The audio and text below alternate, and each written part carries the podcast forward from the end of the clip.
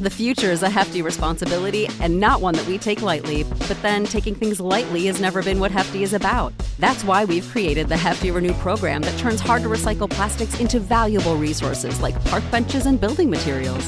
To participate, simply fill up an orange Hefty Renew bag with accepted items, tie it up, and drop it in with your regular recycling. That's it. It's that easy. It's time to rethink recycling with Renew. Particular valued resources may vary by geography. More info available at heftyrenew.com.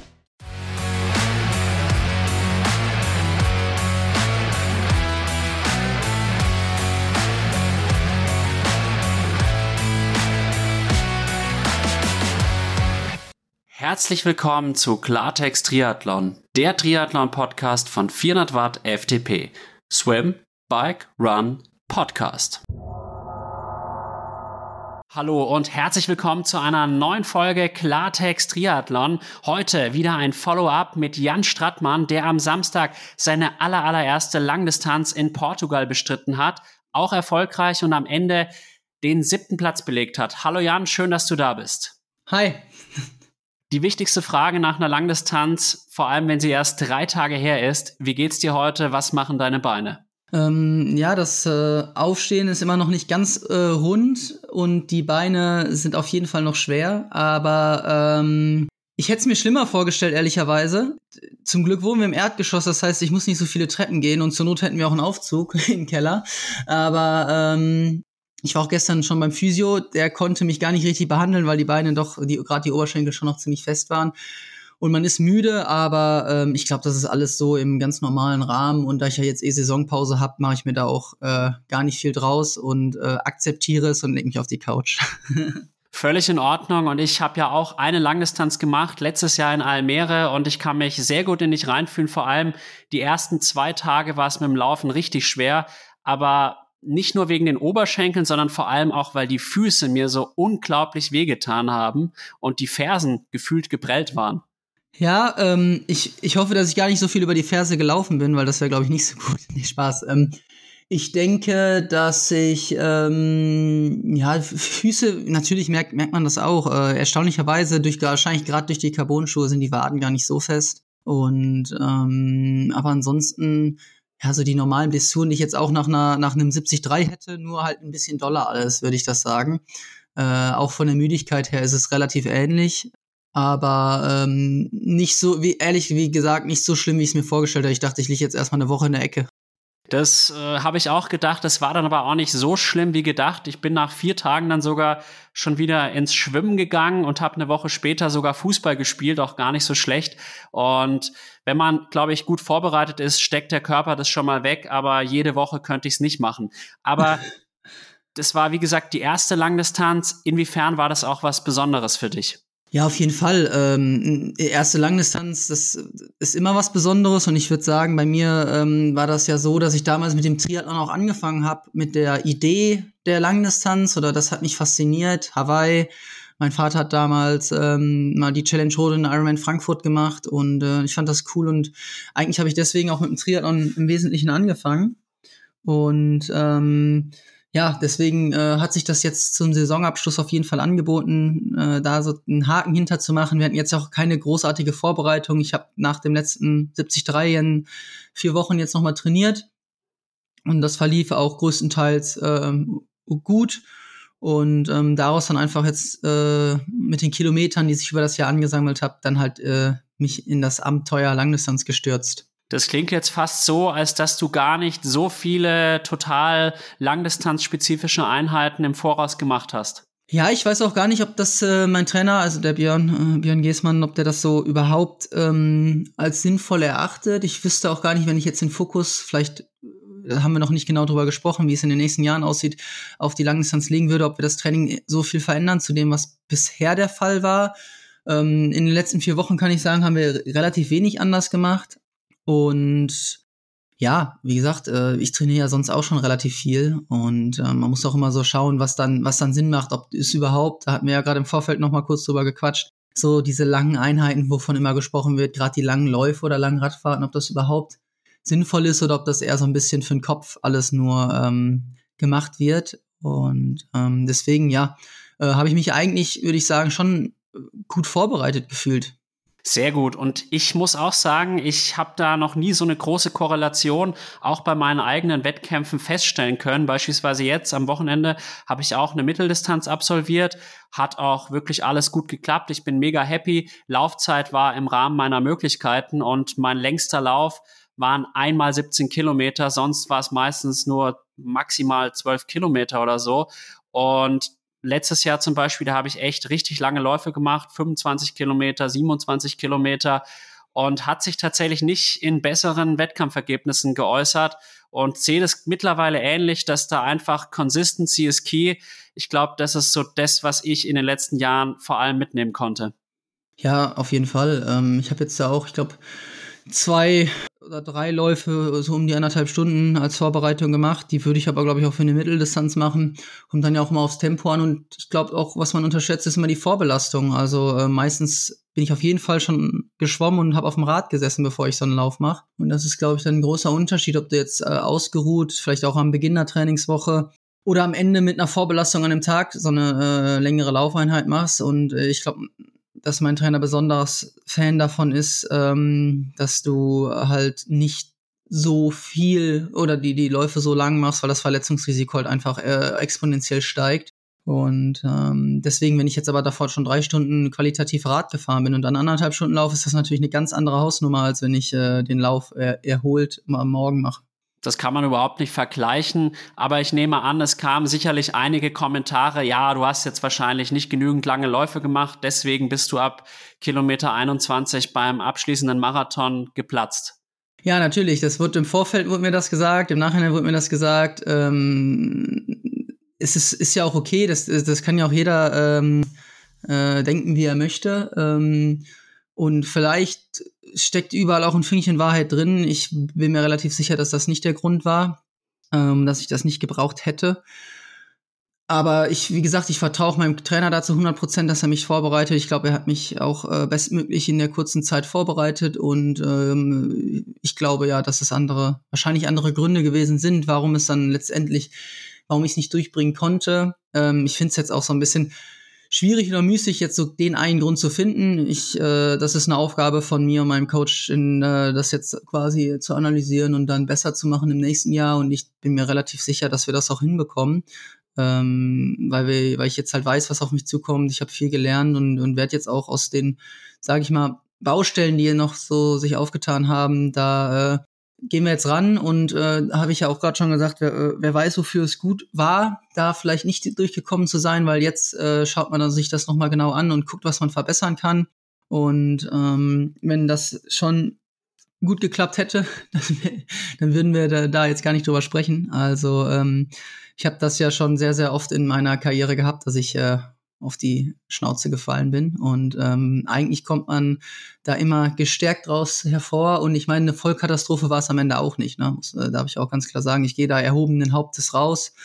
Ähm, und auch wenn ich mich zwischendurch beim Laufen schon wie der geprügelte Hund gefühlt habe, aber ähm, ich kann da meine positive, äh, kann da jetzt mehr positive da Sachen draus ziehen. Und ähm, wenn du mich jetzt fragen würdest, was ich anders machen würde, nochmal, ich würde es genau exakt gleich wieder so machen alles. Und das ist doch super. Du hast wirklich mit dem Herzen bist du geraced und hast alles dort gelassen, was an dem Tag halt möglich war. Und du kannst dir nichts vorwerfen. Und wie du richtig sagst, nur aus Fehlern lernt man. Und nur wenn man Fehler macht, macht man auch Fortschritte. Und da werden Björn und du sicherlich die richtigen Rückschlüsse ziehen. Und wenn man Björns Erfolge in dem Jahr anschaut, ist er meiner Meinung nach der Mann der Stunde in dieser gesamten Coaching-Szene.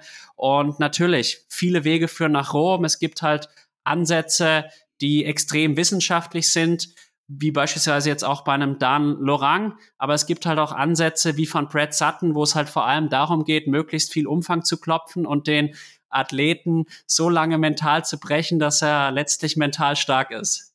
Ja, absolut. Ähm, und ich bin ähm, ja, es, ich, ich würde sagen, es, es, es gibt nicht, es gibt nicht so, ich bin mir relativ sicher, dass es nicht das eine Trainingskonzept gibt, was das Beste ist oder ähm, du musst Hit trainieren, du musst lang trainieren, was auch immer. Ich meine, vor drei Jahren haben alle davon gesprochen, dass man nur Hit-Training und 30-30er fahren soll. Jetzt wird auf einmal gefühlt wieder mehr Umfang trainiert. Das ist ja irgendwie so Modeerscheinung.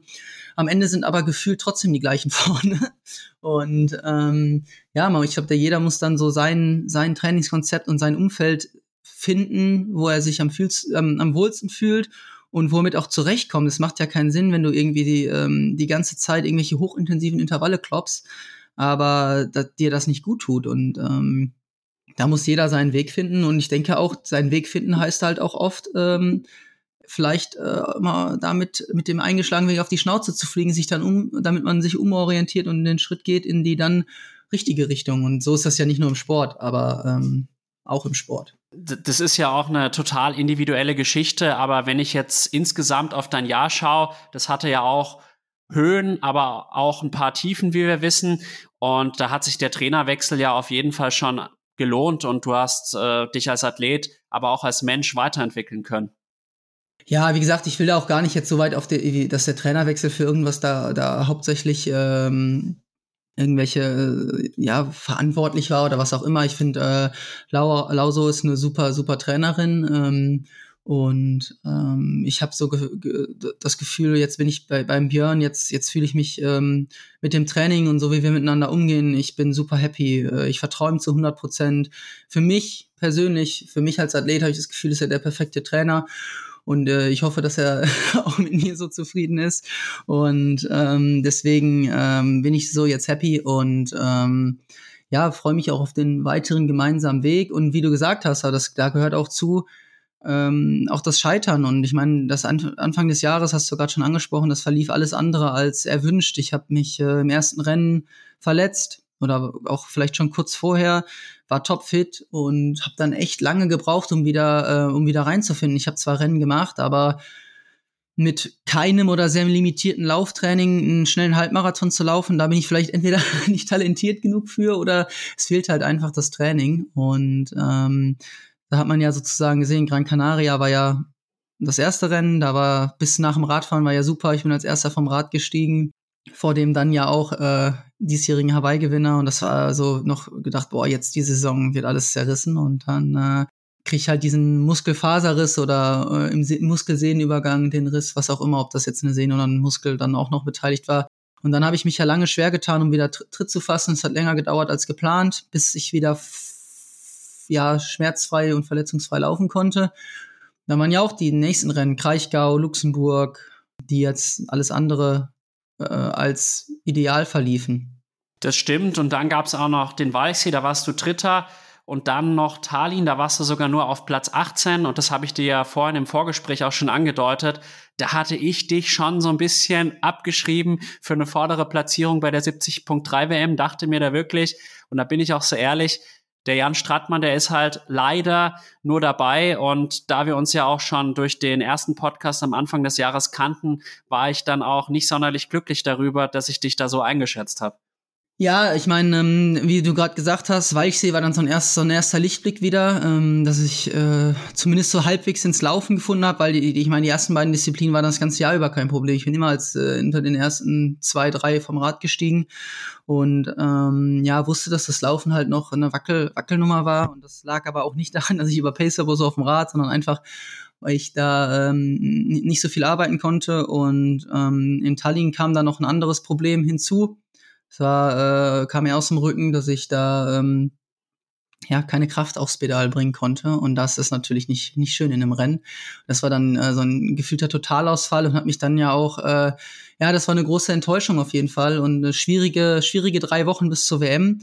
Aber ich habe es irgendwie geschafft, auch mit einem super Team im Hintergrund von, von tollen Menschen, die mich da äh, immer unterstützen, ähm, meinen Kopf zusammenzukriegen, auch meinen Körper wieder äh, zusammenzuflicken und äh, sozusagen, ich habe bis zum Tag vorm Rennen äh, so nicht nur im Kopf die richtige Einstellung zu finden und auch der Körper hat es dann irgendwie geschafft, ähm, wieder äh, in einem Stück an der Startlinie zu stehen. Und dann war es vielleicht auch so ein bisschen diese jetzt erst recht Einstellung, die ich dann hatte.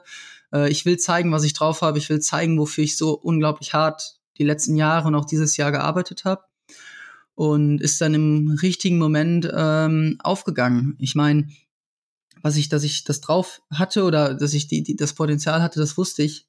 Man kennt ja seine Trainingsergebnisse und äh, Ja, aber am Ende ist, sagt man ja immer so schön, wichtig ist auf dem Platz, du musst es zeigen und ähm, das dann im wichtigsten Rennen des Jahres zu zeigen, war natürlich mega geil. Es war sensationell und ich habe mich so gefreut. Ein deutscher Dreifachsieg, Rico Bogen, dann Fred Funk und du auf Platz drei. Und gerade zu dem Zeitpunkt, wo jetzt Sebi Kienle abtritt und Jan Frodeno schon zurückgetreten ist. Und das war das genau richtige Signal zum absolut richtigen Zeitpunkt auch für Triathlon Deutschland. Und wie gesagt, richtig, richtig geil. Nee, es ist ja auch, ich finde, ich habe ja auch so, so insgesamt das Gefühl, dass so ein Generationenwechsel ist. Ja, auch gerade die letzten Jahre sind ja nicht nur die, die, die allergrößten Namen, sondern aber auch so Leute, zu denen ich immer aufgeschaut habe, angefangen bei einem, zum Beispiel Andy Becherer, der jetzt irgendwie vor, ich glaube, ein oder zwei Jahren seine Karriere beendet hat. Nils beendet jetzt seine Karriere. Ähm, das sind ja viele große Namen Andi Relat, Michael Relat, ich weiß nicht, ob der schon seine Karriere beendet hat oder nochmal wiederkommt, ist ja viel, so die, die, die ganze Zeit die Szene eigentlich dominiert haben, wo ich mir immer, als ich klein war, das alles verfolgt habe, was sie machen, damals halt noch in Zeitschriftenform, wo es noch nicht so Instagram-lastig war. Und ähm, da glaube ich, ist jetzt so ein richtiger Generationenwechsel und deshalb auch für mich irgendwie so was der logische Schritt dann nach den 73-Rennen nochmal weiterzugehen und auch mh, mm, das auf der Langdistanz dann äh, zu versuchen, auch aus dem Grund, weil weil in Deutschland ja jetzt so, so, so gefühlt ähm, gar nicht mehr so viel. Ich glaube, der, der, der Patrick äh, ist ja einer der wenigen, der da noch die, die Fahne der, sage ich mal, ich will ihm da nicht zu nahe treten, der etwas äh, älteren äh, Athleten äh, hochhält. Genau. Und äh, ich glaube, es ist auf jeden Fall eine sehr, sehr spannende Zeit für den Sport, weil auch insgesamt extrem viel äh, Nachwuchs nachdrückt und äh, generell das, das Niveau und auch der Sport sich so stark verändert hat, die Dynamik es rückt ihn noch weiter zusammen und ähm, ja, ist auf jeden Fall intensiv und äh, interessant.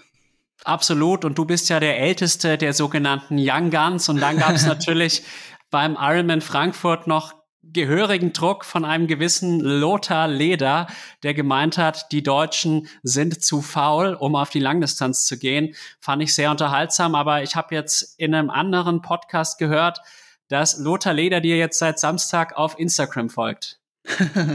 ja, ich weiß nicht, ob er da aus Versehen draufgekommen ist. Nee, ich finde es das cool, dass er, äh, ich habe da riesen Respekt vor. Er sagt halt, äh, was er denkt und, äh, und steht zu seiner Meinung und da das, das finde ich cool und äh, ist natürlich auch eine Legende aus äh, des, Triathlon-Sports und ähm, ja, ähm, ich denke mal, dass es, ähm, dass das, dass, dass ich denke, dass man den richtigen Zeitpunkt wischt. Und ich hatte das auch schon mal gesagt, dass ich, ich bin auch der Meinung, dass man nicht zu früh auf die lange Distanz gehen sollte, aber das ist ja, muss jeder für sich wissen, jeder für sich einschätzen.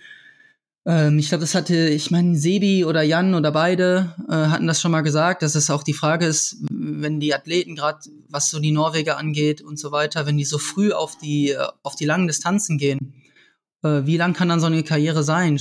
Kann der Körper 10, 15 Jahre Langdistanz-Triathlon? Ich meine, Jan Frodeno ist, äh, glaube ich, seine erste Langdistanz, da war er schon über 30. Ähm, Sebi war, glaube ich, auch Ende 20. Und wenn du jetzt siehst, dass ein Sam Laidlow mit, wie alt ist er, 23, 24? 24 wird aber noch 25 dieses ja, Jahr. Ja, aber ich meine, der hat ja, der war Zweiter, äh, mit 4, 23 war er schon Zweiter in, ähm, auf Hawaii und so weiter. Ist halt die Frage, ist, ob das ob das funktioniert, will man das, wie, wie, wie die Dynamik ist. Ich bin, äh, so wie ich das jetzt gemacht habe, auf jeden Fall happy damit. Ich habe ja auch noch zwischendrin so ein so äh, studiert und mein Master ist letztes Jahr abgeschlossen und das war mir auch wichtig und das sind ja verschiedene Wege. Und deswegen ähm, glaube ich, muss da jeder das finden, was für ihn passt. Die Frage ist halt immer, ist das, was ich jetzt gerade mache, nachhaltig? Und wenn ich mir halt sage, okay, ich habe mit 30 eh keinen Bock mehr auf Triathlon, ich burn mich jetzt mit 25 quasi völlig aus und gebe alles, dann ist es auch okay. Aber es gibt halt auch immer noch ein Leben nach dem Triathlon, was halt dann viele vielleicht auch vergessen. Wenn ich die Wahl hätte, wüsste ich es auch nicht, wie ich mich entscheiden würde, weil einerseits sieht man dann halt auch den womöglich einen nahen Erfolg, aber auf der anderen Seite sieht man dann halt auch irgendwie die Zukunft, die man ja auch, auch gesund leben möchte. Absolut, ich meine, es ist auch eine unterschiedliche Ausgangsvoraussetzung. Ich habe, äh, ich hatte gar nicht, die, ich hatte gar nicht die Möglichkeiten für alle, die, die, alle Karten auf den Sport zu setzen. Erstmal auch äh, finanzieller Art, äh, auch von mir aus hatte ich nicht die Erfolge, dass ich sagen kann, okay, ich kann jetzt davon ausgehen, dass ich von diesem Sport leben kann. Wir sprechen immer noch von einer Sportart, wo ähm, die aller, allerwenigsten ein wirkliches Auskommen davon haben. Und ähm, wenn ich jetzt zu einem Rico, Mika oder Fred gucke, die ja schon in sehr, schon in jüngeren Jahren sehr erfolgreich waren und dadurch halt auch äh, andere Möglichkeiten haben, kann ich das vollkommen verstehen, wenn man sagt, okay, das Studium lege ich erstmal auf die Seite, hätte ich wahrscheinlich genauso gemacht. Und ähm, da müssen wir nicht nur auf die Mittel- und Langdistanz schauen, sondern können auch auf die Kurzdistanz schauen. Ähm, wobei ich da das Gefühl habe, dass noch mehr Jungs äh, irgendwie noch ein Studium äh, nebenher machen, weil in diesem verbandsstrukturellen System gibt es da ein paar mehr Möglichkeiten, wo man äh, ja das so eine diese duale Karriere, wie man so schön sagt, ver, ja versuchen kann. Ähm, nur ist der Triathlon halt nicht der der der beste Sport dafür, weil einfach der äh, ja die der der, Aufwand, ähm, glaube ich, im wenn man sich andere Sportarten anguckt, einer der der ja intensivsten zeitintensivsten Sportarten ist und ähm, da muss, da findet jeder seinen Weg und ich, ich weiß auch gar nicht, was international äh, ist.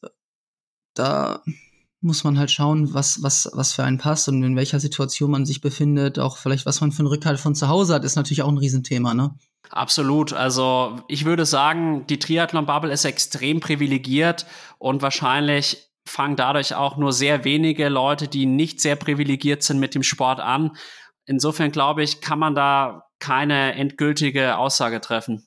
Ja, ich gebe dir da absolut recht. Das ist einfach so, das, da habe ich mich auch schon sehr, sehr oft bei erwischt, auch früher dieses ähm, der, Zugang zu dem Sport, den hat nicht jeder, das muss man einfach so sagen. Ich meine, äh, ich habe, wenn ich, wenn du dir die Nachwuchssysteme anguckst, was das und auch was der Sport kostet, das weiß ja jeder Hobby-Triathlet am besten. Und wenn eine, wenn, sagen wir mal, eine Familie äh, mit zwei, drei Kindern ähm, wenn die einem der Kinder oder auch mehreren Kindern das ermöglichen wollen, diesen Sport auszuüben, dann müssen die einfach schon sehr, sehr viel Geld verdienen, damit das möglich ist. Äh, ich weiß, dass es auch mit weniger Mitteln möglich ist, aber vor allen Dingen, wenn man dem Kind die Möglichkeiten schaffen möchte, dass vielleicht auch mal Profi wird oder sehr, sehr erfolgreich wird oder überhaupt das leistungssportlich ausübt, dann brauchst du nun mal gewisse materielle Voraussetzungen und ähm, ja, es ist nicht immer ganz einfach. Ich glaube aber trotzdem, da, wenn man das unbedingt möchte, dass es auch Wege gibt, das irgendwie ähm, anders hinzukriegen. Aber ja, es ist schon eine privilegierte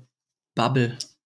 Es ist leider so und man kann es auch vorerst mal nicht ändern. Und wenn man sich aber auch die ganzen Nationen anschaut, die halt im Triathlon erfolgreich sind, das sind halt wohlhabende Nationen, keine Frage. Das sind viele Leute aus Europa, aber halt Kanada, Amerika natürlich, Australien, Südafrika, also wirklich wohlhabende Länder. Und ich glaube, auch in 30 Jahren wird es noch nicht sonderlich viele Triathleten aus Ghana geben. Das ist, das ist einfach, die haben die Zugangsvoraussetzungen gar nicht. Und kann man jetzt aber auch nicht ändern. Nichtsdestotrotz haben wir ja auch im Vorgespräch schon festgestellt, haben auch wir Triathleten unsere Probleme und ich glaube, manchmal sieht man dann auch als Außenstehender gar nicht so, was, was war jetzt wirklich bei dem und dem Rennen? Warum ist jetzt der Athlet wirklich da so abgekackt? Und ich merke das ja auch bei mir selber, da, wenn man da mal ein schlechtes Rennen hat, meistens hat das irgendeinen gesundheitlichen oder einen mentalen Grund. Und dann, selbst im Age-Group-Bereich gibt's halt dann Leute, die dann hinter deinem Rücken so meinen, ja, das war jetzt aber scheiße. Und die wissen aber gar nicht so, was war da los. Und das, glaube ich, wird im Triathlon noch heutzutage ein bisschen zu wenig berücksichtigt. Das wollte ich auch vorher noch mal ergänzen, als du dann auch 18. in Tallinn warst. Natürlich habe ich irgendwas da mitbekommen, dass was schiefgelaufen ist, aber konkret, was wirklich dahinter steckte, wusstest ja auch nur du.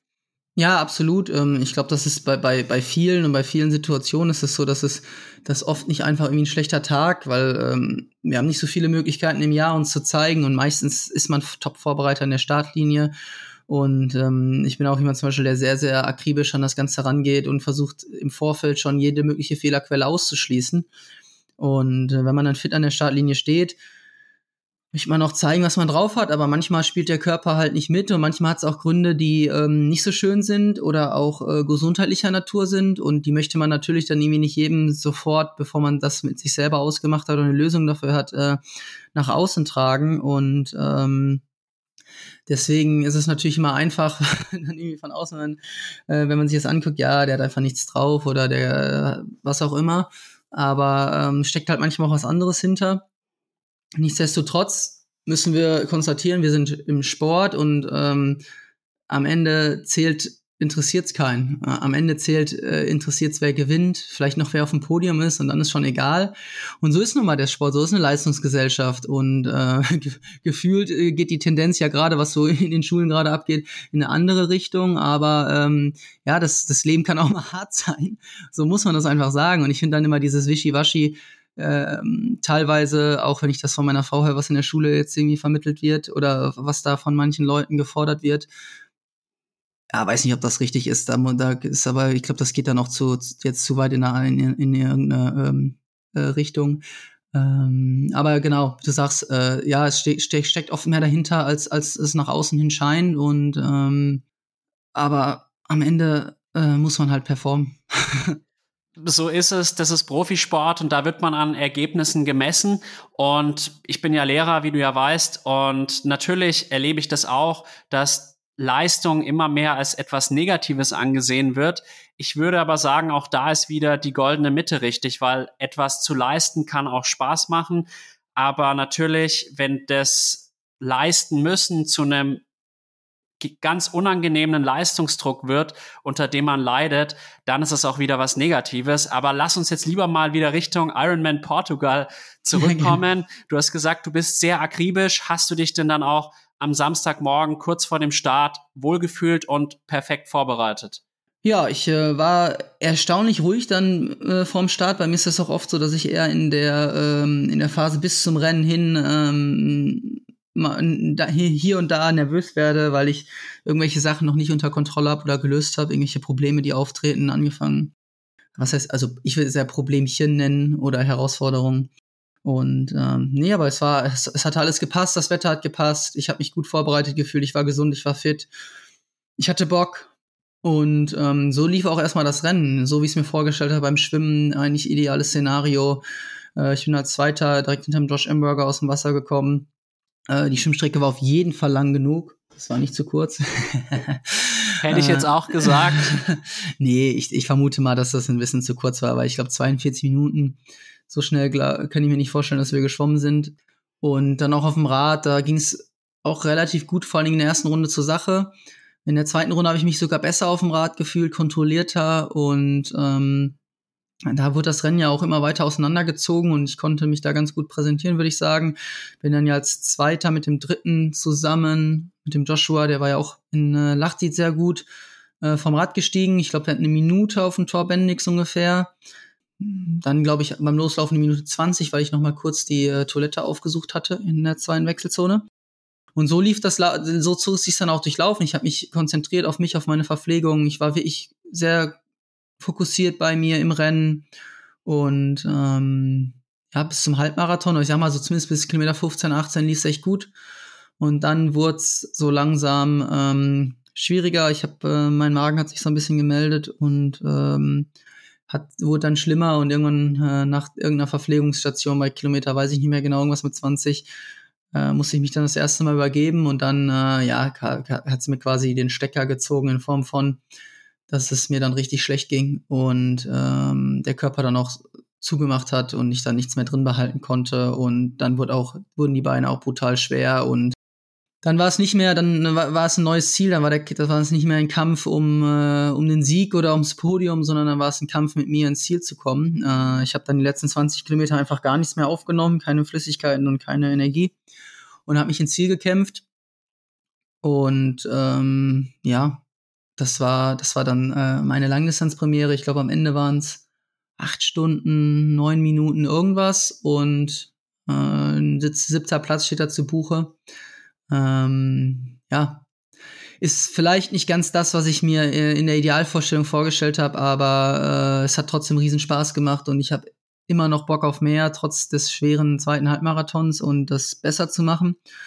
Und deswegen ziehe ich auch jetzt drei Tage danach schon ein positives Fazit, auch wenn ich natürlich, ich meine, ich bin, äh, ich, bin ich, ich möchte, bin ehrgeizig, ich möchte gewinnen, ich möchte da vorne sein. Ähm, natürlich fuchst mich das. Natürlich war ich auch, bin ich auch ein bisschen Stück weit enttäuscht, aber ähm, ich würde es trotzdem wieder so machen.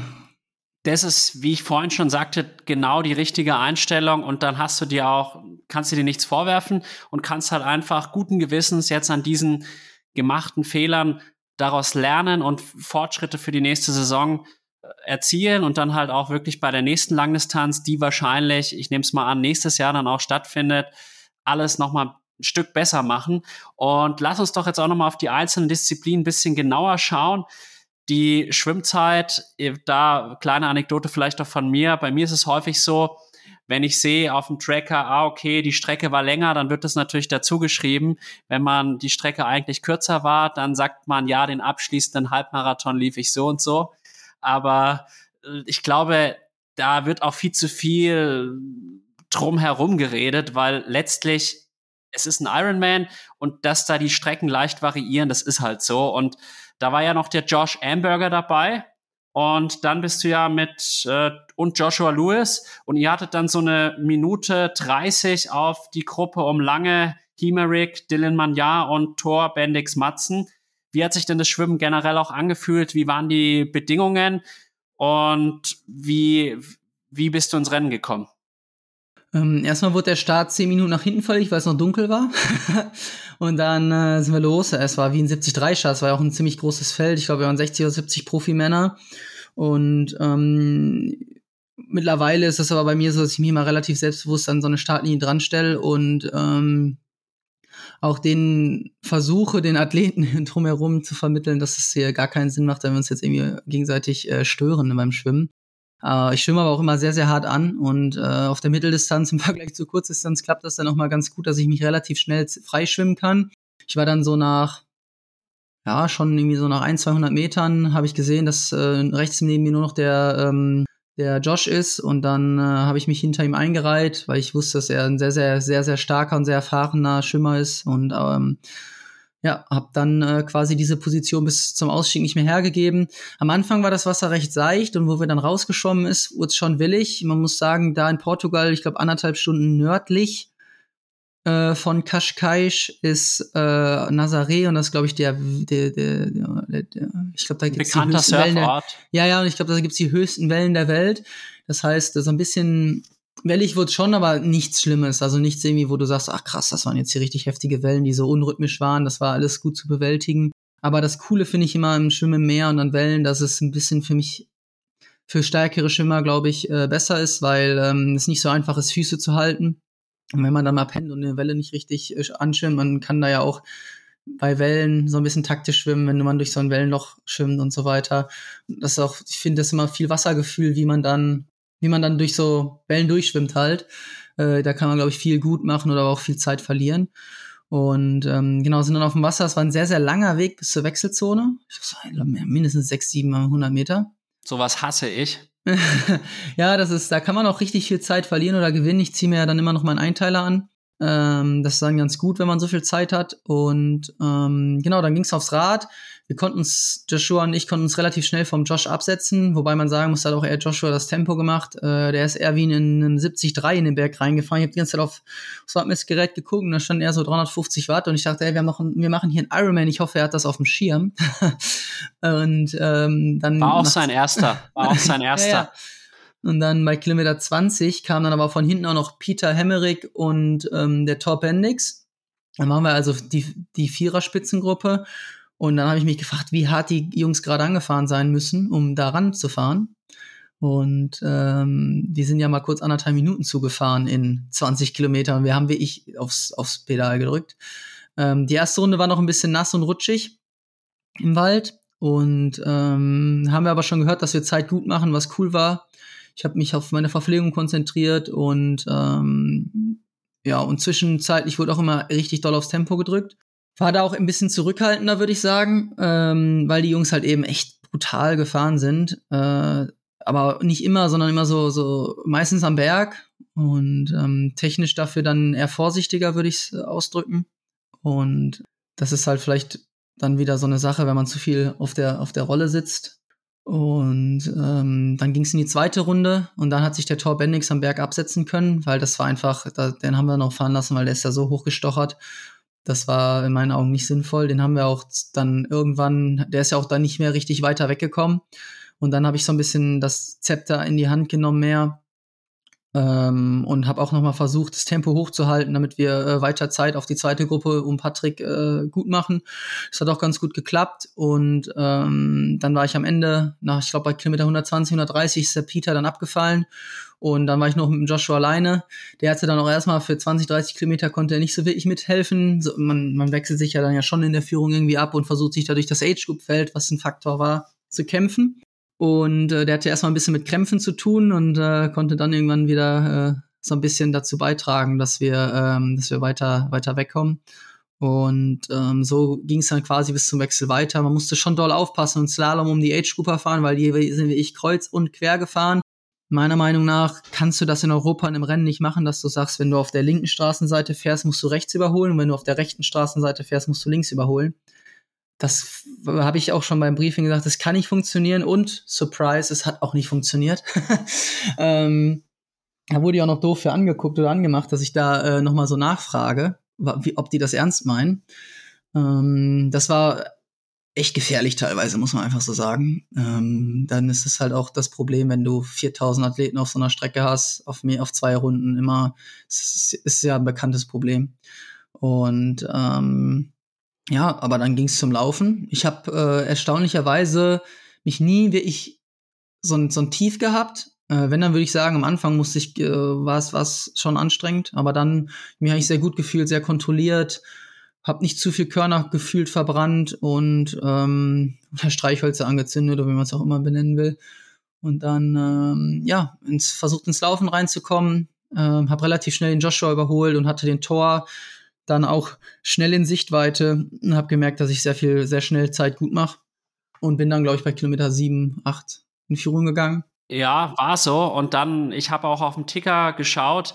Ich hatte davor noch so ein bisschen was mit dem Check-in zu tun, weil ich ja auch am Sonntag bei einer Mitteldistanz gestartet bin und dann konnte ich endlich beim Laufen so richtig alles verfolgen.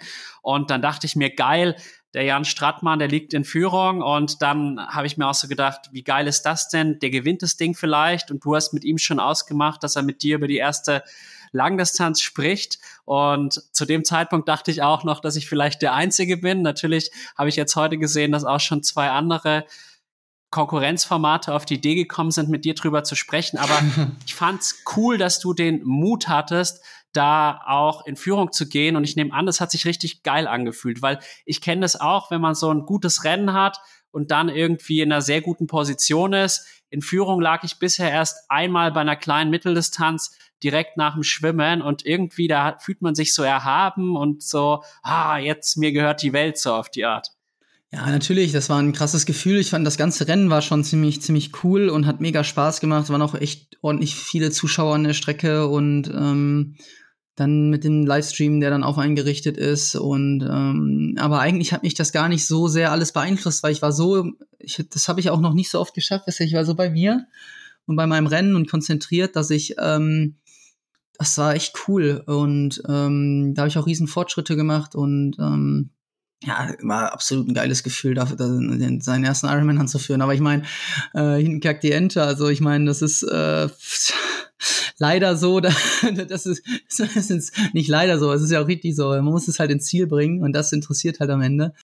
Ähm, dann war es natürlich umso härter, wenn man dann äh, einbricht, quasi äh, aus den genannten Gründen und ähm, dann quasi äh, nicht mehr gegen, gegen seine Konkurrenz kämpft, sondern einfach nur noch, ich wollte einfach nur noch ins Ziel kommen, dann irgendwann, als es dann, hatte ich ja schon ein bisschen beschrieben, äh, als es dann schwierig wurde, und ähm, dann haben mich ja auch äh, schnell die Jungs überholt. Die waren ja auch relativ eng zusammen.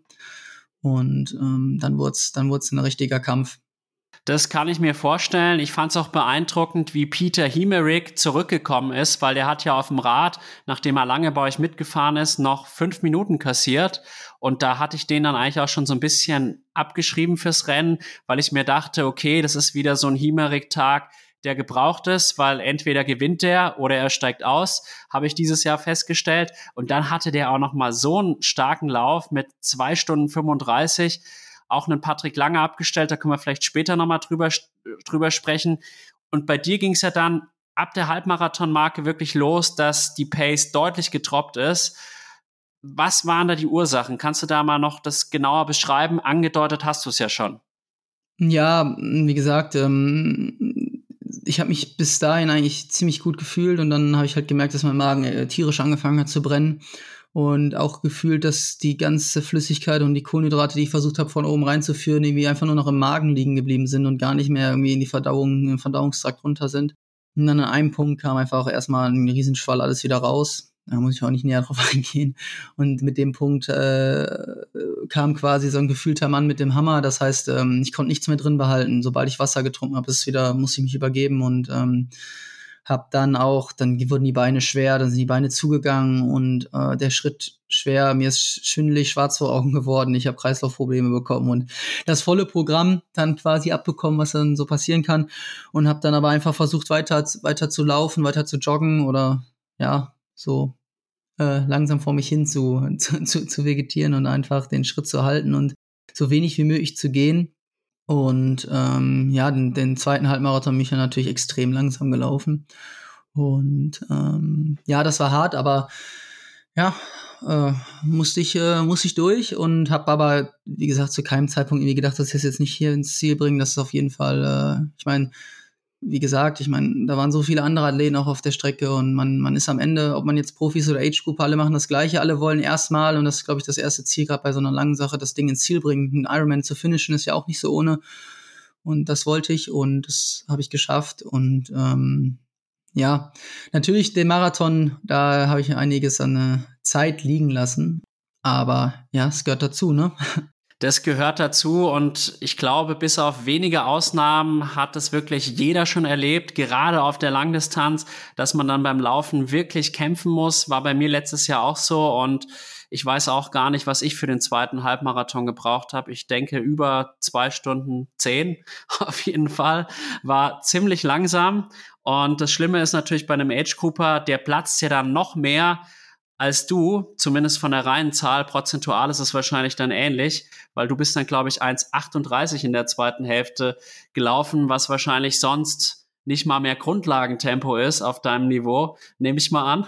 Ja, ach, ich, ich weiß gar nicht genau. Ich bin, ich meine, äh, wie du gesagt, ich bin den ersten Halbmarathon, meine ich, so in 1,18 irgendwas angelaufen. Ähm, was ich auch fast gebraucht hätte, wenn ich da hätte gewinnen wollen. Und ähm, deswegen ähm, bin ich den zweiten dann dementsprechend in ja, langsam gelaufen, über, wahrscheinlich eher über 1,40.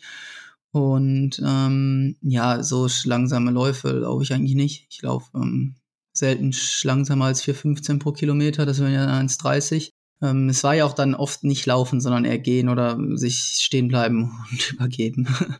Boah, also wenn ich das höre, dann echt Respekt, dass du es so durchgezogen hast, weil das finde ich somit das ekelhafteste, was halt so passieren kann bei so einer Langdistanz oder auch vielleicht bei manchen auch schon auf einer Mitteldistanz, wobei ich es da bisher eigentlich selten bei anderen erlebt habe.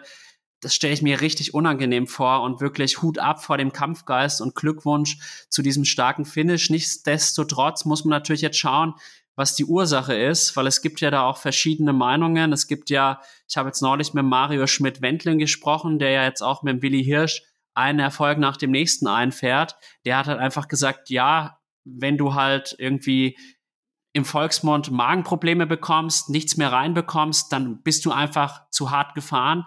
Punkt. Und dann habe ich aber auch neulich jetzt einen Podcast, der kommt da noch raus, mit dem Chris Nindel gesprochen, der arbeitet bei Omnibiotik und ist quasi das, der Head of uh, Omnibiotic Power Team. Und der hat halt gesagt, meistens sind das keine Magenprobleme in 99,9 Prozent der Fälle, sondern eher ein Dünn- und Dickdarmproblem, weil halt der Dünn- und Dickdarm einfach nichts mehr an Kohlenhydraten aufnehmen können und dann halt auch nichts in die Blutbahn gelangt. Und dann fühlt man sich halt so unwohl.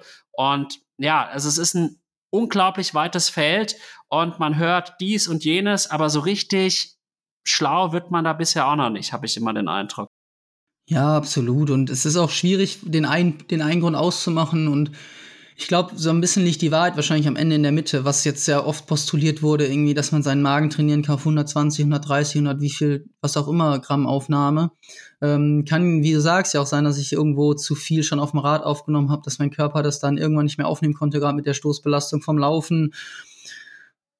Was auch immer, äh, das gilt es natürlich jetzt irgendwann zu analysieren und ähm, dahinter zu gehen. Ich weiß aber auch, das hatte ich ja irgendwie mal angedeutet, dass ich im Vorfeld auch ähm, fernab von jeglicher Sporternährung und sportlich äh, ähm, mit dem mit dem Magen zu kämpfen hatte und ähm, das nicht alles so super war. Und deswegen ähm, muss man da einfach schauen, was dann am Ende die Ursache war. Es wird wahrscheinlich wie immer mehrere Gründe zusammenfallen. Aber ja, da muss ich jetzt meine Hausaufgaben machen, dass das äh, nicht nochmal passiert.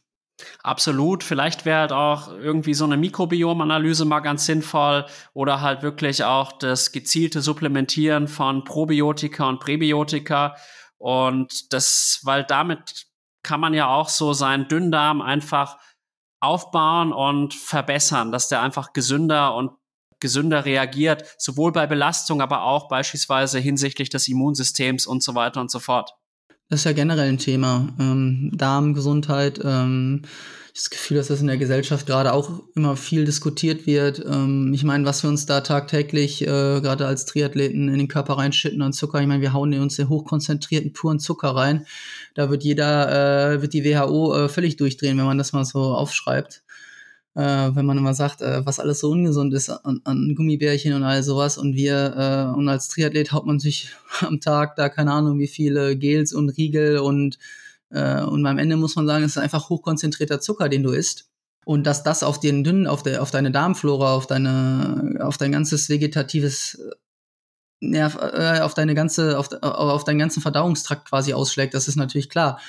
Und ähm, dass das auch da Schäden verursachen kann, das ist auch klar. Und ähm, da ist ja auch jeder dann individuell. Es gibt sensiblere Leute, weniger sensible Leute, aber ähm, ja, wie gesagt, da muss man dann nochmal äh, ran. Und ich denke, da werden auch wahrscheinlich sehr, sehr viele Leute äh, mit zu tun haben.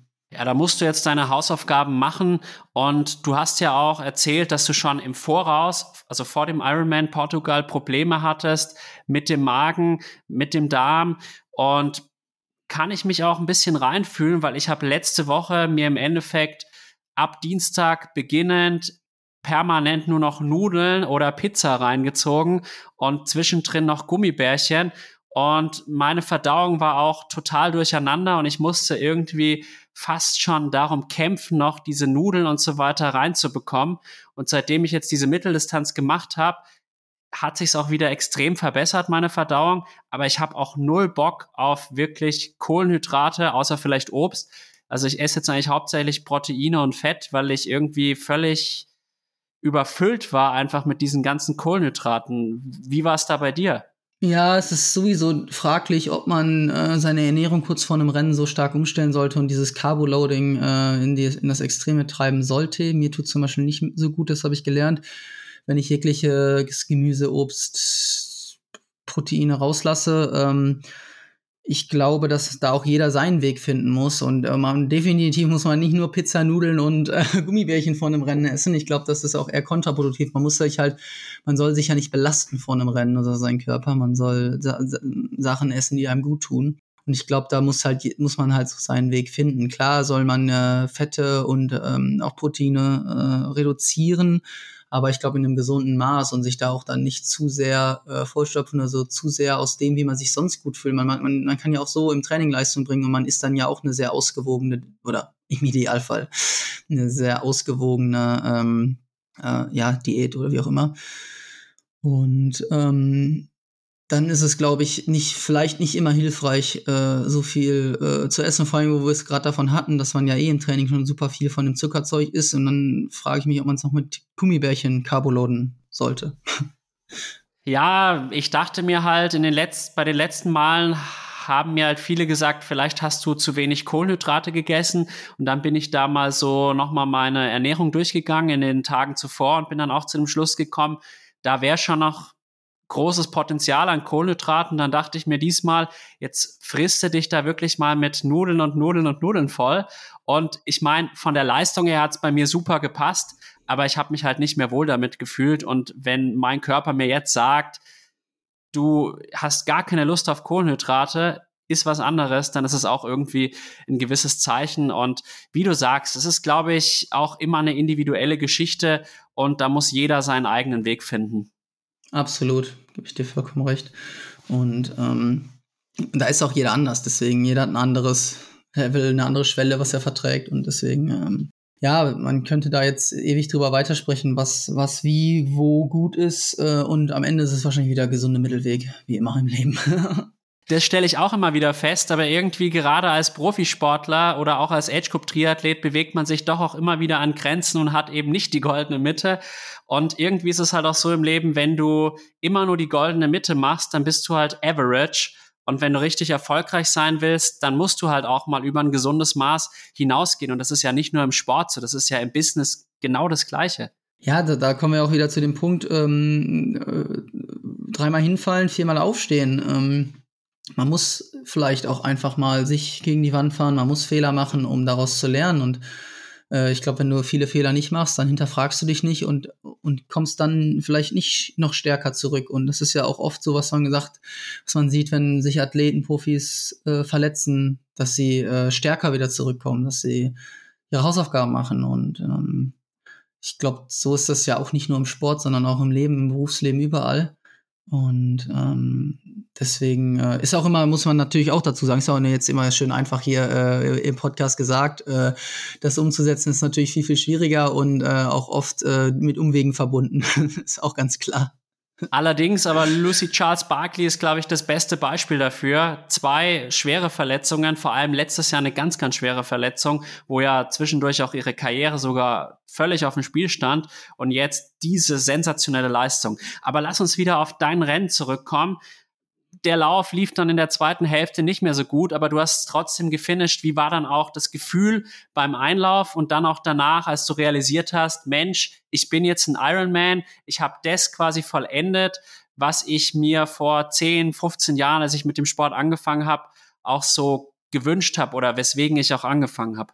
Ja, ich würde, ich war erstmal einfach froh, dass ich ein Ziel geschafft habe. Ich habe gar nicht darüber, ich konnte gar nicht mehr nachdenken. Also dafür, dazu war ich gar nicht mehr in der Lage zu denken. Ich habe nur noch, ich war wie ich in so einem Deliriumszustand hier vor allem die letzten zehn Kilometer, habe einfach nur einen Fuß von anderen gesetzt und habe versucht ins Ziel zu kommen. Und im Ziel lag ich dann auch erstmal und ähm, habe da irgendwie überhaupt nicht drüber nachgedacht, sondern war einfach nur müde und wollte mich irgendwo hinlegen und ähm, ja, das war schon so mein erster Gedanke. Und ich hab, war aber auch erstmal, muss ich sagen, sehr enttäuscht.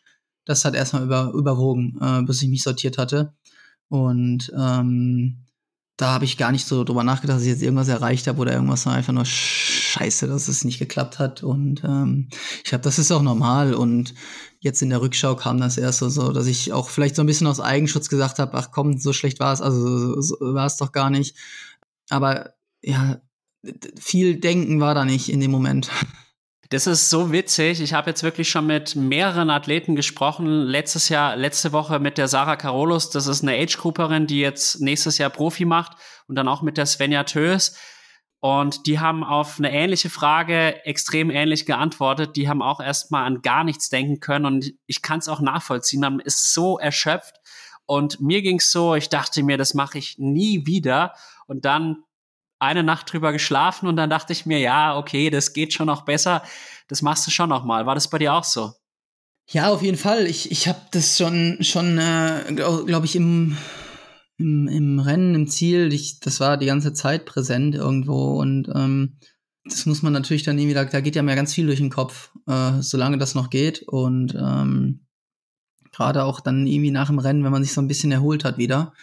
Und ähm, ich bin auf jeden Fall, habe das relativ schnell nach dem, nach, nachdem ich im Ziel war, dann gedacht, ey, das war hier, das war jetzt vielleicht nicht optimal, aber das hat irgendwie trotzdem über, über, über eine ganz lange Zeit riesig viel Spaß gemacht. Und äh, ja, das, ich, ich, ich komme back, ich komme wieder, um das hier zu, zu, zu vollenden und äh, mir den Traum zu erfüllen, auch natürlich den Traum irgendwie vom Start auf Hawaii und ähm, dann letztlich auch den ultimativen Traum vom, vom Hawaii-Sieg. Und ähm, darum Darum habe ich das im Wesentlichen, das ist, das ist mein, mein größter Traum und ähm, ich werde alles dafür tun, um den äh, zu erreichen, weiter hart arbeiten. Ich glaube, dass ich das Handwerkszeug dafür habe. Und jetzt, ähm, ja, geht's, geht's fröhlich weiter.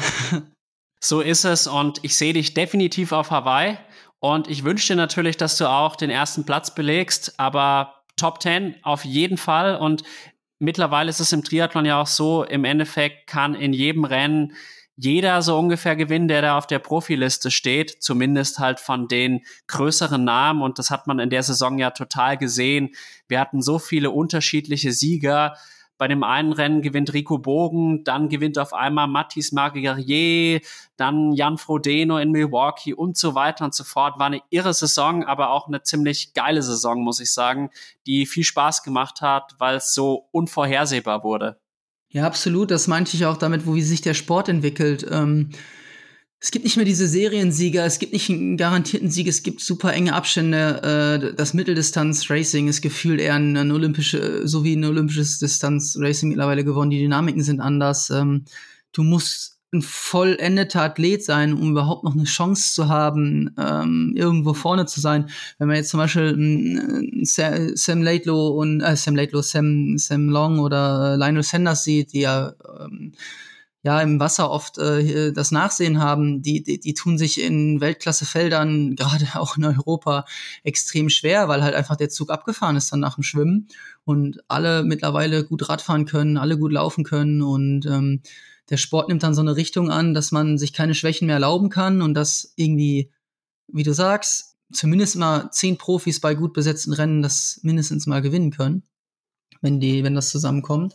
Und ähm, ja, das macht den Sport, glaube ich, auch für den Zuschauer äh, immer spannender. Und ähm, hoffe ich einfach, dass das, äh, dass sich der Sport auch weiterentwickelt ähm, und dass diese ganzen Tendenzen, was PTO, Ironman, jetzt haben die ja auch eine Liste erstellt, dass aber auch die Industrie damit geht und dass es wirtschaftlich so weitergeht, dass äh, auch viele Profis davon leben können. Und das macht, glaube ich, dann auch viel aus, was auch nicht immer einfach ist. Und ähm, ja. Ja, es ist im Moment eine extrem dynamische Phase im Triathlon. Du hast gerade angesprochen, jetzt auch die neue Ironman Series, die angekündigt wurde, die ich auch als klare Attacke auf die PTO so ein bisschen verstanden habe. Die PTO hat natürlich professionell darauf reagiert, muss man sagen. Und das, ich bin wirklich sehr gespannt auch, wie sich das dann nächstes Jahr so entwickelt mit diesen unterschiedlichen Serien jetzt von der PTO oder die Ironman-Serie. Challenge gibt's auch noch, wobei ich die jetzt im Moment so ein bisschen als weniger relevant erachte, um jetzt ganz ehrlich zu sprechen. Ja, absolut. Da ist, da ist viel Bewegung drin und ähm, alles, was irgendwie da getan wird, finde ich, ist gut für den Sport. Und ähm, das, glaube ich, muss man als erstes sehen. Jeder Beitrag, der, geta äh, der geteilt wird, ist gut für den Sport. Wenn du jetzt zum Beispiel siehst, dass Mikas mit dem Sprintfinish äh, in, äh, in Frankreich mit, ähm, mit dem Mattes, dass dies in alle möglichen äh, großen Zeitungen über Bild, Spiegel, was auch immer geschafft haben. Ey, das ist einfach cool für unseren Sport. Wir brauchen Reichweite, wir müssen das in die Welt tragen und, und Aufmerksamkeit bekommen und ähm, da hilft alles. Und ähm, da hat zum Beispiel ein Jan Frodeno einen großen, großen Anteil dran. Da hat die, die, die haben jetzt gerade im Sport in Deutschland einen Sebi, einen Patrick, die haben da alle großen Anteil dran, dass der Sport ist da, wo er steht. Und ich hoffe, dass das jetzt einfach so weitergetragen wird. Das hoffe ich auch und ist natürlich schon irgendwie witzig, weil dieses Rennen in Vio Boko hätte keine Sau interessiert und nur weil Mika Notan einen Meter vor der Ziellinie stürzt, ist das große Drama. Aber letztlich ist es so, wie du sagst, ist doch eigentlich geil, wenn die Bildzeitung darüber berichtet und eine Sensationsmeldung draus macht. Voll äh, ich glaube, auch, auch für Mika gut, keine Ahnung, Aufmerksamkeit ist immer gut. Offen, das kann man für den Sport, für einen Athleten, Reichweite. Das ist ja die, die heutige Zeit. So, so funktioniert das Ganze ja. Und deswegen, ähm, ja, mehr davon. Absolut. Und jetzt würde ich sagen, auch beim Iron Portugal ist ja einiges passiert noch. Wir hatten dann diesen Sieger Peter Himerick wirklich mit einer sensationellen Leistung. Dylan Manja, auch ein extrem starker Läufer. Meines Wissens war der auch bei der 70.3 WM ja. der schnellste. Und dann äh, noch Lopez, der Spanier, an Position 3. Und dann gab es ja noch die Story mit Patrick Lange, der mit sieben Minuten in T2 eingefahren ist und mit 12 Minuten 30 Rückstand wieder auf die Laufstrecke gegangen ist. Und damit war das Rennen gelaufen. Ja, äh, ja, wobei gelaufen ist. Ich meine, Patrick ist, äh, obwohl es ihm dann natürlich auch, der sich erstmal sammeln musste, hat er immer noch äh, für ihn schlecht, aber immer noch ein 2,38er Marathon hin drauf gekloppt und ist Vierter geworden. Also das darf man auch nicht außer Acht lassen nach so einer Situation. Auch Respekt von meiner Seite. Aber ähm, ja, so genau habe ich das nicht, nicht mitbekommen. Erst nach dem Rennen. Ich dachte irgendwie erst, hat er eine Zeitstrafe oder hat er einen Platten oder was auch immer weil ich, wie gesagt, kurz vor der Wechselzone wurde mir noch sieben Minuten durchgegeben und ähm, äh, ja, ich glaube irgendwie ist, du bist wieder in, in die Wechsel, also du bist wieder ins, ins Ziel reingefahren und im Prinzip ging es geradeaus weiter in die Wechselzone für die 73-Athleten, die war so 500 Meter hinter unserer und rechts direkt in die äh, Wechselzone für uns. So richtig sicher, wie er das geschafft hat, bin ich mir nicht, weil äh, weil das ja die doch unterschiedlich aussahen. Aber ich glaube, da müsste man am besten ihn selber fragen, was da passiert ist. Natürlich unglücklich. Aber, und das wünscht man auch keinem Konkurrenten irgendwie, ähm, dass er durch Sonnengrund dann das Rennen irgendwie verliert. Ähm, aber auch solche Dinge schreibt der Triathlon passiert. Und ähm, ja, es wäre sicherlich mehr für ihn drin gewesen, aber das heißt, du hast dann auch gar nicht mit ihm nach dem Wettkampf gesprochen. Ja, ich glaube, darüber haben wir gar nicht, wir haben gesprochen, aber darüber haben wir so gar nicht, ich, ich, wahrscheinlich war es klar, weil ich habe das dann auch gehört, dass er da in der Wechselzone, in der falschen Wechselzone war. Ähm, ich glaube, dass er natürlich dann äh, schon sehr enttäuscht war, weil, wie du gesagt hast, es war natürlich viel drin. Und ähm, ich weiß nicht, ob es gereicht hätte, um Peter zu schlagen, äh, weil er auch einen extrem starken Marathon gelaufen ist. Ähm, aber ja, am Ende ne, ist es äh, der gewinnt der, der als erstes über die Ziellinie läuft und was auch immer passiert, aus welchen Gründen auch immer, ist dann irgendwann äh, zweitrangig. So ist es. Was hast du denn auch vom Frauenrennen mitbekommen? Da hatten wir ja auch tollen Sport gesehen und Marjolaine Pierre hat gewonnen, ihren ersten Ironman, Anne Reichmann an Platz zwei und die Irin Olivia Mitchell hat den dritten Platz belegt. Ja, ich habe das schon, ich habe die ähm, Marjolaine, ich habe die äh, auf die Laufstrecke kommen sehen und ähm, ich glaube, ich habe auch an einem Wendepunkt auf der Radstrecke vorne gesehen ähm, mit dem Führungsmotorrad. Ähm, ja, ist eine super Athletin, auch glaube ich noch eine sehr junge Athletin. Wir haben uns auch viel noch nach dem Rennen, noch vor dem Rennen unterhalten. Sie und ihr Freund Clement, super, super liebe Menschen und ähm, ich verstehe mich echt gut mit denen. Und sie hat ja dieses Jahr schon gezeigt, dass sie absolut zur Weltspitze gehört. Ich glaube, sie ist auch äh, Langdistanz-Weltmeisterin geworden, also diese äh, von der ITU, genauso wie ihr Freund. Und ähm, ja, das hat mich jetzt auch ehrlicherweise nicht gewundert, dass sie gewonnen hat, weil ich weiß, wie stark sie ist. Und ähm, aber auch super, super starkes Rennen von Anne. Haben wir auch ähm, viel Kontakt vor Ort und waren auch nach dem Rennen noch zusammen frühstücken und ähm, ja, äh, damit hat sie ja auch die WM-Quali schon gesichert, was, was mich riesig für sie gefreut hat. Und für sie war es ja die zweite ähm, Langdistanz. Bei ihr lief die erste ja auch nicht so, wie sie sich vorgestellt hat. Und ähm, sie ist auch einen sehr starken Marathon gelaufen, habe ich gesehen. Und ähm, ja, freut mich, dass sie da so äh, das, da, da ähm, den zweiten Platz äh, sich erkämpft hat. Und ähm, ich glaube, es war auch da gerade vorne ein sehr, sehr kompetitives Feld und bin auch gespannt, was da jetzt in Zukunft ähm, passiert, weil ich finde gerade auch der Frauensport, wenn man jetzt sich das Rennen auf Hawaii angeguckt hat, war super spannend, der ist auch super eng zusammengeruckt. Viele Aspiranten auf den Sieg und ich glaube, so spannend war es da auch noch nie. Und teilweise habe ich gedacht, war es sogar äh, offener als bei den Männern. Ähm, was so, was so die Stärke des Feldes angeht und so, was wer für Überraschungen gut sein kann. Dem kann ich mich nur anschließen, war ein sensationelles Rennen und letztlich war es ein Start-Zielsieg, aber irgendwie zu keiner Minute langweilig, weil man immer so gedacht hat, ja, kriegen die jetzt noch die Lucy Charles Barkley oder doch nicht? Und hat mir wirklich extrem viel Freude gemacht. Und wie du gesagt hast, der Frauensport im Triathlon, der macht Riesenschritte im Moment und das ist einfach nur schön zu sehen. Der Sieg von Marjolaine Pierre hat für mich natürlich auch nochmal an Bedeutung gewonnen, dadurch, dass ja unmittelbar vor dem Rennen auch der Post von Sam Laidlaw aufgetaucht ist, wo er dann auch sie und Clement ein bisschen angeklagt worden sind von Seiten von Sam und Anne Reichmann auch schon bei mir im Podcast zu Gast gewesen. Ich würde sagen, die nimmst du dir einfach als perfektes Beispiel für die zweite Langdistanz. Ja, absolut, habe ich auch schon nach dem Rennen gesagt. nee, wir hatten da, da drüber geflaxt. Ähm, ja, wie gesagt, äh, aus der ersten lernt man, bei der zweiten macht man es dann besser. Und ähm, wir, wir werden sehen. Ähm, vielleicht ist ja dann die zweite auch auf deutschem Boden, da hat man dann vielleicht noch einen Heimvorteil. Ähm, aber das ist äh, Zukunftsmusik jetzt, äh, Stand heute. Würde ich auch sagen. So, jetzt haben wir dein Rennen wirklich umfassend so beleuchtet. Welche Rückschlüsse hast du jetzt gezogen? Bis auf, dass du natürlich diese Sachen mit dem Magen- bzw. Darmproblemen in den Griff bekommen musst. Langdistanz macht richtig Bock. Ich habe das Gefühl, dass ich da angekommen bin, wo ich hin wollte. Ich ähm, möchte das Puzzle da zusammensetzen. Ich möchte ähm, die, die, die, sag ich mal, das, das, ähm, die, die letzten 20 Kilometer vom, vom Marathon auch noch äh, gut hinkriegen. Ich habe Bock daran zu arbeiten. Ich kann das irgendwie jetzt schon kaum erwarten, wieder an der Sonderstartlinie zu stehen. Und ähm, ja, nichtsdestotrotz werde ich auch weiterhin mich äh, auch, auch einen Fokus auf die Mitteldistanz setzen. Ich glaube, das hat man gesehen, dass beides möglich ist und äh, ich bin da guter Dinge. Und ähm, ich freue mich jetzt einfach auf das, was kommt und ähm, sehe das jetzt als, als, als erste, ja, ich, ich habe noch gar nicht mehr so Gedanken gemacht, wie ich das jetzt abschließend bewerten würde, aber ähm, es war eine, eine Erfahrung, wo ich sehr, sehr, sehr viel gelernt habe, die zu großen Teilen, immer zu 80 Prozent, sehr, sehr positiv war.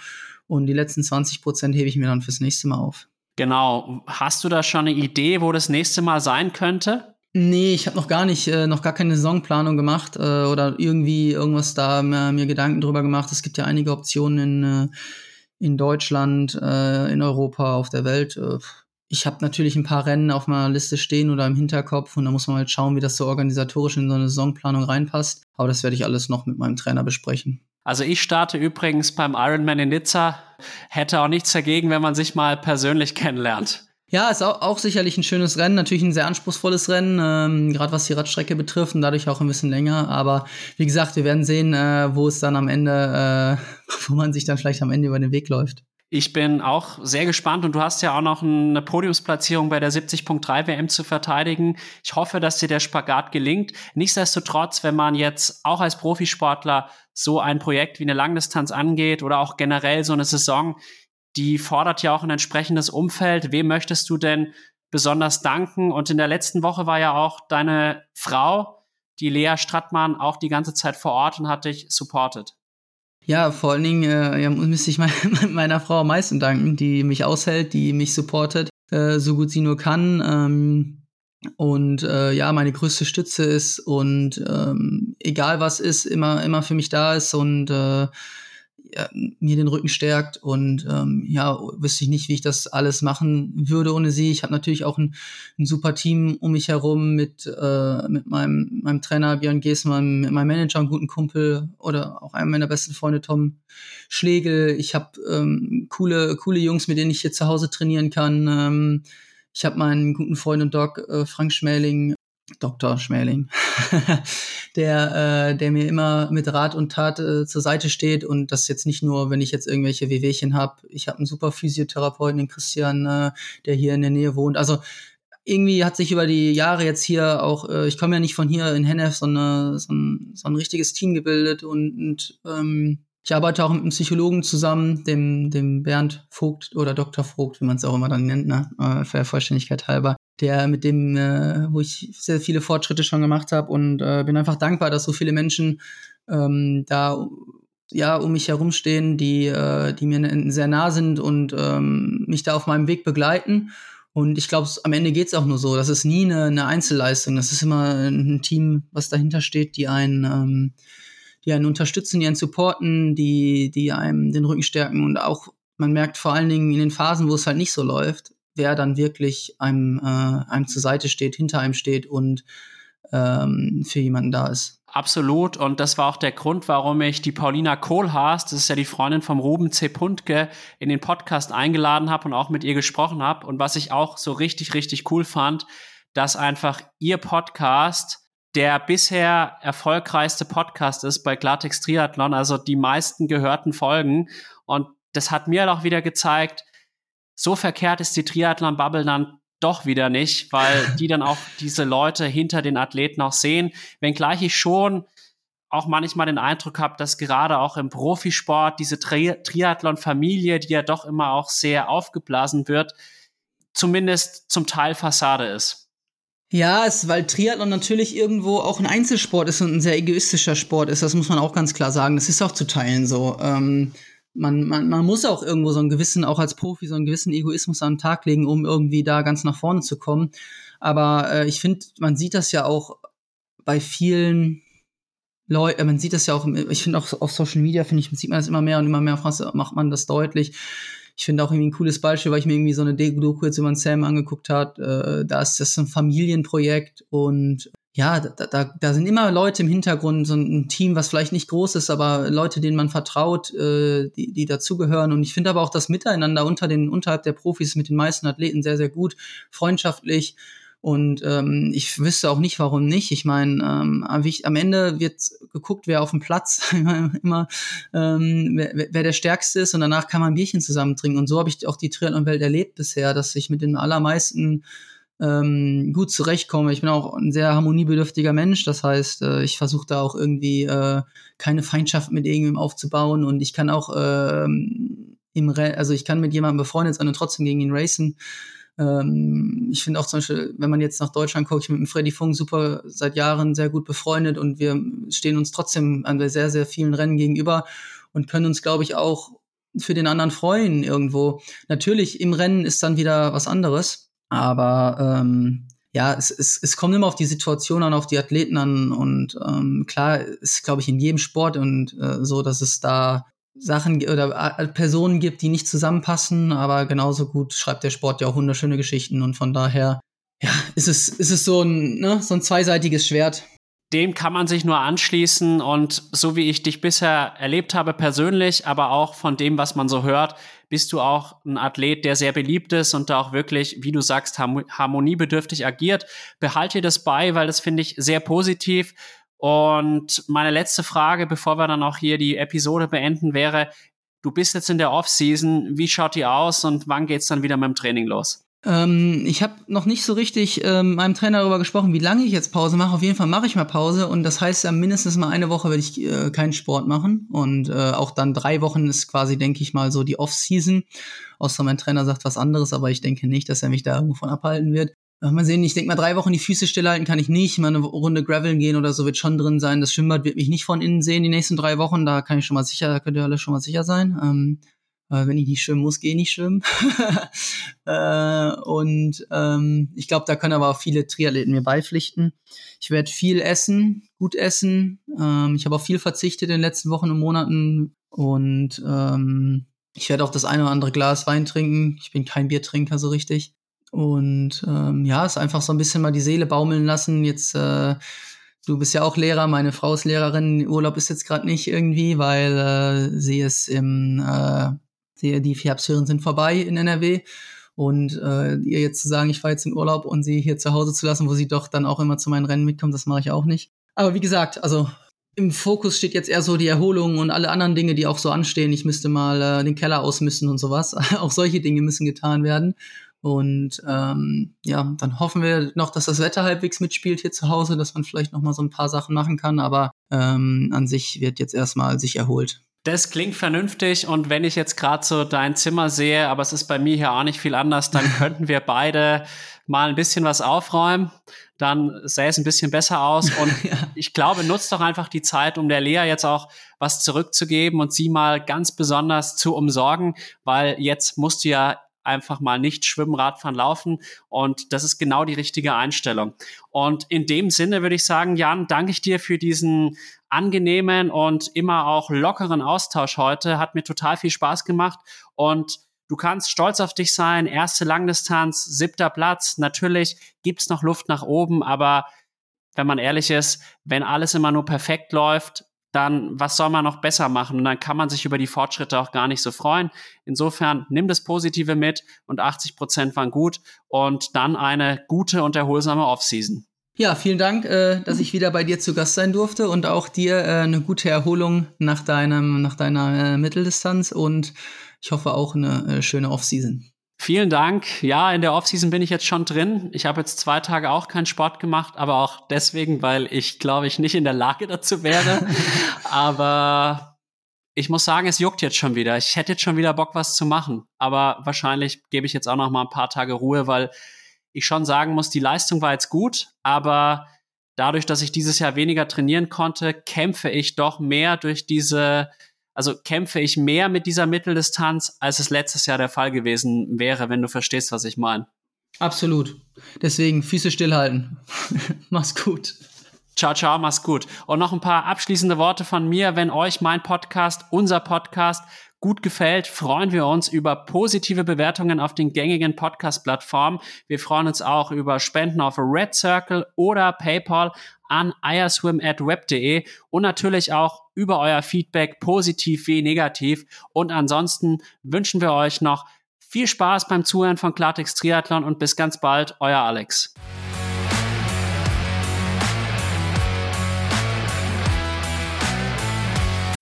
When you need mealtime inspiration, it's worth shopping Kroger, where you'll find over 30,000 mouthwatering choices that excite your inner foodie. And no matter what tasty choice you make, you'll enjoy our everyday low prices, plus extra ways to save, like digital coupons worth over $600 each week. You can also save up to $1 off per gallon at the pump with fuel points. More savings and more inspiring flavors make shopping Kroger worth it every time. Kroger, fresh for everyone. Fuel restrictions apply.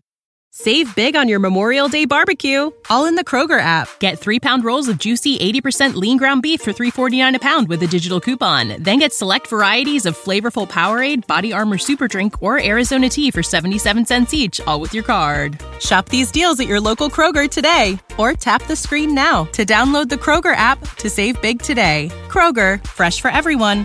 Prices and product availability subject to change. Restrictions apply. See site for details.